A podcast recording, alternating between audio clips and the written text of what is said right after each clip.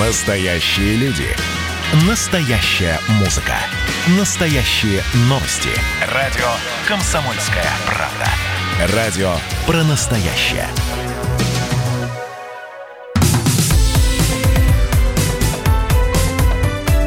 Как дела, Россия? Ватсап-страна! Ну, если отвечать на вопрос, как дела России, который мы задаем в названии нашей программы, чем живет страна, сегодня выходной день, сегодня последний и основной день голосования по поправкам Конституции Российской Федерации. Сегодня последний день горячей линии, который проводит комсом... издательский дом «Комсомольская правда» совместно с холдингом э, ВГТРК. И до 10 часов вечера по московскому времени э, волонтеры, эксперты, специалисты, специально приглашенные гости отвечают на ваши вопросы. Зайдите на сайт «Комсомольской правды», там и телефон, как можно позвонить.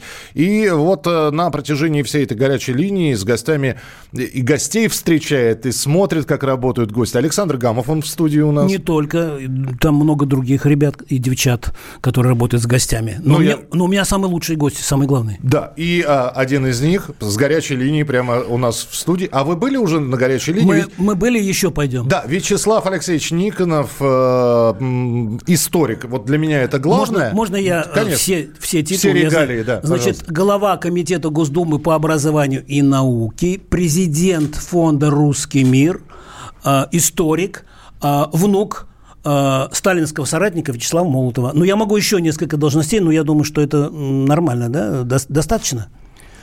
А, я ничего не перепутал. Ну, еще действительно много чего добавить. Я бы еще добавил все-таки декан факультета государственного управления Московского государственного университета. Это мы в начало поставили. А, мы, э, э, это важно, потому что вчера только был выпуск. Да. И для меня, конечно, это очень большой день. Э, не только как для председателя комитета по образованию и науке, но и как для декана. Мы вчера выпустили 300 студентов. Да. Всем работу нашли? Ну, безусловно. Как угу. правило, они находят работу еще до того, как заканчивают, к сожалению. Это, это, это тоже был такой странный выпуск, как и все, что происходит в 2020 году? Это был самый странный самый. выпуск, и надеюсь, что никогда больше не повторится, потому что это был выпуск онлайн. Э, в итоге я поздравлял онлайн, э, и, э, надо сказать, ощущение, конечно, ну, с одной стороны, как всегда, радостное, и грустное, как всегда бывает в этот день, но я не вижу этих глаз горящих, я не вижу родителей, радующихся за своих детей, которые выпустили в свет. Это действительно всегда удивительный день, и то, что он скомкан, это, конечно, крайне неприятно, но зато э, надо себя, наверное, утешать тем, что точно и все выпускники, их родители, и мы, преподаватели, запомним этот выпуск, потому что он был таким онлайн. Как вам э, длительное голосование, растянутое на несколько дней? Э, можно в интернете, можно в обсуждениях и в наших эфирах, и на сайте «Комсомольской правды» встретить как за, так и против. Вот насколько в перспективе это как вариант проведения дальнейших ну, голосований именно в таком формате? Вы знаете, э, вот конкретное голосование в эти дни, оно вынужденное. Э, длительная, потому что эпидемия, она никуда не ушла, она продолжается. В мире, к сожалению, вообще нарастает э, коронавирусная инфекция. А, поэтому, да, надо было разгрузить избирательные участки, надо было максимально как-то вынести э, это и на свежий воздух тоже, чтобы минимизировать возможные опасности заражения. Э, и поэтому эта мера абсолютно вынужденная. Помогла она, не знаю. Я вот сегодня голосовал, сегодня специально пошел голосовать не досрочно, а в день голосования пришел на свой избирательный участок, и передо мной было трое – а во сколько, во э, сколько это Это было приблизительно пол, пол одиннадцатого. Uh-huh. Вот, честно говоря, в обычные дни голосования, да, редко бывает, что придешь на участок, и передо мной трое. У нас обычно на участке довольно спокойно голосовать. Но, э, то есть, явка явно больше, чем, чем в обычных выборах. Но э, здесь есть и плюсы, и минусы, конечно, да, то есть всегда будут э, голоса о том, что вот, растягивает голосование, а это значит, э, есть возможности для каких-то фальсификаций и так далее, и так далее. Вопрос легитимности для выборов центральный на самом деле, потому что речь идет о том, чтобы создавать власть или, как в данном случае, принимать Конституцию легитимным большинством голосов. Легитимно – это то, что люди считают справедливым и, и правильным, и соответствующим праву. Поэтому это, э, с этой точки зрения, ну да, есть определенный изъян. Люди могут сомневаться, что это правда. Но, с другой стороны, это дает возможность проголосовать гораздо большему числу людей, абсолютно не рискуя. Э, и это делает выбор более легитимным за счет просто, я, очевидно, большей явки, которая будет, я думаю, рекордной для всех выборов последних лет. Это значит сколько процентов? Я сейчас не могу точно сказать, но уже к утру сегодня была 55-процентная явка, то есть, а, а это еще не наступил основной день голосования. То есть 80 будет, да, легко? Эм, я не исключаю, что явка может быть действительно больше Миш, ты трех четвертых. Э, я у меня очень плохо а с а цифрами. Что ты молчишь? Ты-то сходил уже проголосовал? Нет, я сегодня пойду ну, и давай. Вы знаете, я, э, да, Александр Петрович, ты, э, а, я просто, э, да. Ты знаешь, как голосовать? Все, тебе не надо? Во-первых, я знаю, как а, голосовать. А, а, я просто одно... Несмотря на то, что я за, зарегистрировался, как, чтобы проголосовать в электронной форме, я пока... Два не... раза нельзя. Я знаю, а я не голосовал. А, то я а, короче, я еще одну должность забыл Вячеслава Алексеевича, очень такую важную, потому что он входил в рабочую группу по подготовке, а, значит, поправок в Конституцию. И, Вячеслав Алексеевич, вот насколько была напряженная работа, не подкосил ли ее э, вот карантин, эм, и я знаю, что, что вы там много своих поправок э, внесли, и они вошли, а что-то вы, вы не смогли там, допустим, по поводу среднего образования. Вот, пожалуйста, вот на этот вопрос. А, да, работа была достаточно большая, интересная, и мне, э, честно говоря, знакомая потому что я участвовал еще в работе Конституционного совещания 1993 года. Э, тогда это был достаточно большой курултай, э, который заседал по разным секциям. Э, потом были пленарные заседания, причем очень бурные, даже с выносом тел. Там, да, я помню, помнит, да. Я, были... тоже, я, я и тогда писал в комсомолке. Да, да, да. Ну, вы помните, это было достаточно бурно и бестолково. Э, в конце концов, группа товарищей села и написала нам Конституцию, которую мы сейчас вот вынуждены были править. Здесь работа была гораздо более э, практичной, то есть речь э, шла о, о том, чтобы оценить те поправки, которые поступали от субъектов законодательной инициативы или просто от граждан. Их было довольно много. Для того, чтобы структурировать эту работу, э, рабочая группа была разделена на несколько частей. Мы с э, Константином Ильичем Косачевым э, на пару были сопредседателями подгруппы, которая занималась вопросами, связанными с международным правом, с вопросами нашего суверенитета и потом еще и с нашей историей и идентичностью. Это было большое количество поправок, они отсеивались, редактировались. Э, мы работали, с, естественно, с профильным комитетом Государственной Думы, поскольку все-таки поправки принимались э, парламентом нашим. Э, что-то мы предлагали президенту, да, потому что были поправки спорные, и мы их угу. выносили на суд президента. Как Борис та, же самая, как, как та же самая поправка вот об исторической правде. Там было ведь очень много вариантов. Тогда, в 93-м году? Сейчас. Нет, это а, сейчас, сейчас. А тогда вы Я рассказываю не сейчас. А. Тогда э, вопрос об исторической правде вообще не стоял. Как вы помните, 93 год. Ну, да. В 93 год мы, мы разоблачали угу. историю, и главная была задача у тех, кто все-таки писал окончательный текст Конституции, чтобы отряхнуть прах нашей истории с наших ног. Навсегда. Навсегда. Вот, поэтому, и это, кстати, одна из э, самых слабых особенностей Конституции 93 -го года, потому что она писалась людьми, которые считали, что у нас не было прошлого, и которые mm-hmm. считали, что Россия не должна быть суверенным государством, потому что считали, что Россия должна куда-нибудь вступить какой-нибудь Евросоюз, в НАТО, еще куда-нибудь. И поэтому надо поставить международное право над Конституцией Российской Федерации, что и было сделано в Конституции. Действительно, это было записано. Но, э, понимаете, э, что тогда думалось, что международное право – это нечто такое вот, ну, записанное в скрижалях, да, и спущенное с небес.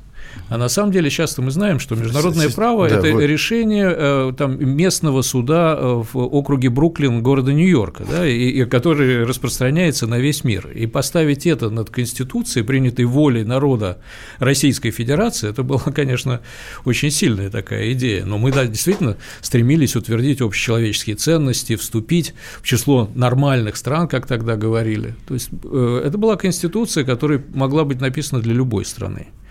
Э, ну вот, на самом деле, не для страны, которая называлась Россия. Там э, это была одна из родовых травм Конституции, которую мы сейчас э, вылечили, я думаю, абсолютно. Mm-hmm. То есть приоритет нашей Конституции э, над тем, что называется международным правом по ключевым вопросам. При этом мы, в общем, не отстрагируемся от мирового правового пространства ни в коем случае. Э, кроме того, это э, неприкосновенность российской территории, это даже не обсуждается. Я напомню, что 93 год был после 91 года, когда мы потеряли 5,5 миллионов квадратных километров территории и 150 миллионов населения.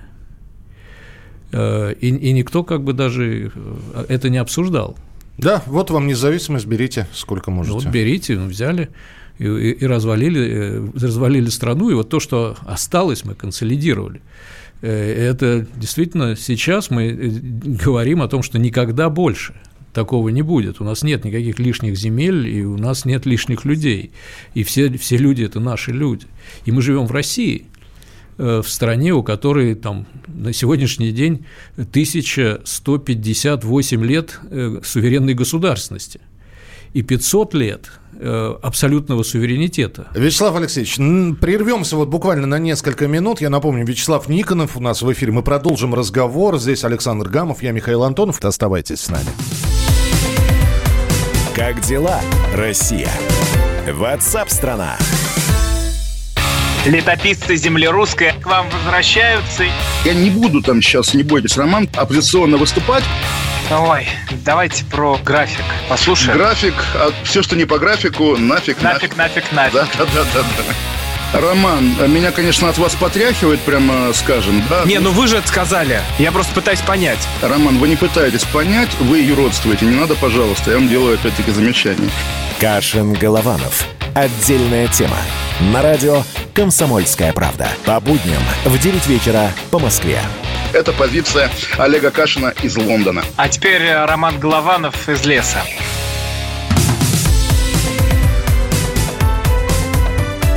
Как дела, Россия? Ватсап-страна! Историк, писатель, политолог, председатель Комитета по образованию и науке, э, декан факультета государственного управления МГУ, МГУ, да? Все правильно, видите, все запомнил. Э, Вячеслав Алексеевич Никонов у нас в эфире, здесь Александр Гамов, я Михаил Антонов. Продолжаем разговор, Александр Петрович. И э, не забыть, что Вячеслав Алексеевич э, внук Вячеслава Молотова. Вячеслава Михайловича, да, Молотова. Да, вот, известного и уважаемого соратника Ленина и Сталина скажем так. Вот, Вячеслав Алексеевич, вот а, мне, знаете, вот из всех а, информации или все, из всего информационного поля вот вчера просто растрогало то, что а, президент обращался к а, избирателям из-под Ржева.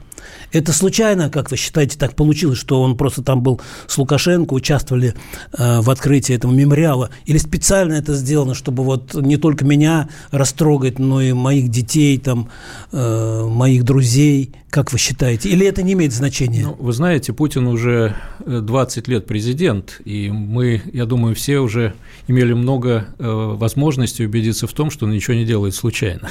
Ну, да. И, конечно, открытие монумента под Ржевом э, под э, день э, голосования по Конституции, под решающий день голосования по Конституции, это, безусловно, не совпадение. И это подчеркивает то внимание, которое Путин как раз уделяет вопросам сохранения нашей исторической памяти. И меня это, честно говоря, радует, не только как историка, не только как э, человека, который, собственно, предложил э, текст этой поправки в Конституцию, за который сегодня голосуют, но и как гражданина России. Потому что действительно Российская Федерация – это ведь не какой-то пустой сосуд, и мы не Иваны, не помнящие родства. Это страна с э, огромной историей, это огромная цивилизация, как нам напомнил Владимир Владимирович Путин. Как раз в 93 году никто даже не думал о том, что Россия – это отдельная цивилизация собственной историей. Говорили о том, что это Россия – это страна, которая сбилась с пути – Э, и которая должна встроиться в, там, в другую цивилизацию, в какую-нибудь западную, чем Украина сейчас занимается, да, Украина – это Европа и вперед. При этом они просто оторвались от своих цивилизационных корней, э, делают сейчас цивилизационный выбор. Вообще цивилизационный выбор – это то, что за нас сделали давно. И для нас, и для Украины этот выбор сделал э, Владимир, святой равноапостольный князь Киевский, который принял православие. А, и, когда на Украине не понимают, да, что цивилизационный выбор сделан был тогда, и все поколения предков жили с этим цивилизационным выбором, они просто обрекают себя на, ну, я даже не знаю на что, но, скорее всего, просто на уничтожение в исторической перспективе, потому что нация не может существовать на фундаменте абсолютно искусственном. Сейчас Украина выстроила ведь альтернативную идентичность России, ну, э, реально на двух фигурах – это Мазепа и Бандера. Это предатели и лузеры. Да? И, и ну, вот, там периодически Хмельницкий появляется. Ну, Богдан Хмельницкий появляется очень часто как фигура крайне негативная, которая там поступила с украинской независимостью и продалась москалям. Поэтому э, вот бесспорных фигур, кроме Мазепы и Бандер, у них просто нет. Ну, может стоять страна на таком фундаменте? Конечно, нет. Когда ты теряешь собственную идентичность, э, ты в этом попадаешь в совершенно чужую э, систему координат. Украина – это Европа, это означает внешнее управление. И мы видим, что происходит, когда происходит внешнее управление. Тогда ты уже реализуешь политику чужую. Украина делает последние десятилетия абсолютно все для того, чтобы стать самой нищей, э, необразованной страной в Европе. Она уже этого добилась. Добилась благодаря советам и той политики, которая диктуется Украине из-за рубежа. Но и за рубежом, в Вашингтоне, в Брюсселе, что им нужно от Украины? От Украины нужно, чтобы это было острое копье, нацеленное там, в горло России. Вот, собственно, и вся миссия Украины. Но никто не думает и никогда не будет о том, думать о том, как сделать копье счастливым. И не будет Украина счастливым, потому что, счастливой, потому что она просто отказалась от, от себя. Отказавшись от себя, она будет поступать вопреки собственным национальным интересам и еще больше обрекать себя на падение вниз.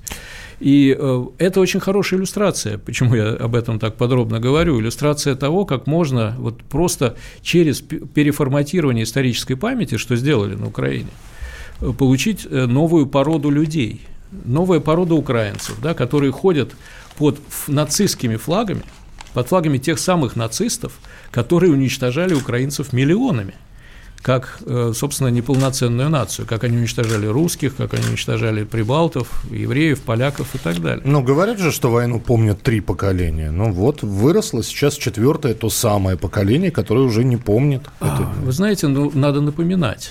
Э, что сделали вчера, открыв воинский мемориал? И в нашей стране уж очень хорошо сейчас мы начали, наконец-то, слава богу, напоминать э, нашим детям о том, что это была за победа и кто победил. Вообще, понятно же, что в истории человечества ни у кого и никогда не было такой победы. Это была самая величественная победа, одержанная кем-либо в истории человечества, потому что это был самый страшный враг в истории человечества, самый сильный враг в истории человечества. Мы это сделали ценой самых, самых ну, бесчисленных жертв в истории человечества. И мы разгромили там, до 80% всех немецких дивизий. Э, и вот это э, должно быть свято для каждого. И это свято для подавляющего большинства россиян. Вячеслав Алексеевич, и все-таки тогда вот, э, для, вот люди, осталось там немного, э, в некоторых регионах уже закончилось голосование. Сегодня последний день по голосованию за поправки или против поправок. И вот сидит человек, ему все нравится, вот в большинстве своем. Целостность территории – да, социальные выплаты – да, и так далее. Но есть одна или две поправки, которые ему не нравятся категорически. Неважно, что это. Это э, госсовет, это упоминание Бога и так далее. Ну вот не нравится. Конституция это не салат. Вот если мне в салате что-то не нравится, маслины, я их могу выбросить, да, а сам салат съесть. А здесь вот эти вот две маленькие поправки, которые не нравятся человеку, могут заставить его остаться дома или пойти, чтобы он проголосовал против. Вот как? Ну как? А, а, как мы голосовали за Конституцию в 93 году? Так и голосовали. Э, голосовали, естественно, пакетом. Мне абсолютно не все там нравилось, но голосовали. Э, так и здесь, понимаете, вообще интересно, вот э, сейчас на Западе очень много говорят, вот там голосование, референдум, это чуть ли не фарс, но обратите внимание, на Западе в последние десятилетия уже вообще стараются не прибегать к референдуму, потому что это дает такие результаты, которые не ожидает абсолютно правящая элита. Ведь никакие там документы Евросоюза по созданию Евросоюза ни на какие общенародные голосования не выносились. Вынесли вопрос о Брексите и получили Брексит, да, э, который абсолютно не ожидали те, кто организовывал, э, э, организовывал это всенародное голосование. Мы, наоборот, да, сказали людям, вот давайте, выскажитесь. Вам что-то может не нравиться, что-то нравится. Значит, э, я не могу сказать, что я тоже в восторге от всего, что мы там э, поправили. Я бы еще тоже там кое-что поправил, особенно в главах 1, 2 и 9, которые угу. нельзя поправить без конституционного совещания, которого у нас не было. Поэтому, э, ну, например, вот я как-то Александр уже это а, говорил. Про среднее образование? Что, да, в Конституции ведь у нас бесплатно 9 классов образования. Э, почему? Потому что в 93 году так и думали, что денег все равно нет, э, как нет денег на социалку, поэтому там нет никаких социальных Странно, гарантий. что семилетку не ввели. Ну вот, э, ввели девятилетку бесплатную, и она до сих пор у нас в Конституции во второй статье остается, но вторая статью мы трогать не можем. Мне это тоже не нравится, но что же мне из-за этого теперь не голосовать? Понимаете, есть такое понятие в политологии и в конституционном праве, конституционный дизайн – то есть угу. эта конституция устойчивая, да, э, красивая, ну, как дизайн здания, да, так, да. так и дизайн Конституции. Она должна быть устойчивой, должна быть устойчивая конструкция. Так вот, э, те поправки, которые вносятся, это ведь не какой-то набор поправок, это э, обобщение опыта реализации той Конституции, которая была принята в 93-м. Э, она создает более совершенную конструкцию и вообще системы государственной власти и системы разделения властей. 93 год. Э, расстреливает парламент. Октябрь, да? Горит. Октябрь. Ну, в декабре принимается Конституция, и, естественно, Борис Николаевич, который имел решающее слово во всех конституционных вопросах в 93 году, он сделал все, чтобы принизить э, роль парламента. Система разделения властей. И сейчас э, это исправляется. Э, Государственная Дума может назначать министров. Это очень серьезное полномочие для Государственной Думы, и мы уже чувствуем, что министры иначе относятся к парламенту. Это э, очень серьезная вещь. Или в 1993 году его большой приятель Сергей Сергеевич Алексеев, приятель президента, известный юрист, был одержим идеей местного самоуправления. И мы получили в Конституции местное самоуправление, отделенное от государственной власти. И, собственно, Путин начал с этого. Он сказал, нам надо восстанавливать систему публичной власти. Не может быть местная власть отделена от власти государственной, выполняя государственные функции. Это создало колоссальные проблемы ведь на местах. У я, нас 20, могу еще, да. я могу еще очень много говорить о том, я просто говорю, что та конструкция, которая создает сейчас Э, наши, э, в нашей Конституции поправки делает нашу государственность более крепкой. Друзья, Вячеслав Никонов был у нас в эфире, Александр Петрович Гамов, э, я Михаил Антонов. Спасибо большое, что слушали нас. Идите голосовать, кто еще не успел. Или звоните на горячую линию, которая работает в издательском доме «Комсомольская правда». Ну а мы продолжим программу «Как же дела страна» через несколько минут. Как дела, Россия? Ватсап-страна! Георгий Бофт. Политолог, журналист, магистр Колумбийского университета, обладатель премии «Золотое перо России» и ведущий радио «Комсомольская правда». Авторскую программу Георгия Георгиевича «Бофт знает». Слушайте каждый четверг в 17.00 по московскому времени. А что такое деньги по сравнению с большой геополитикой? Мы денег тут не считаем.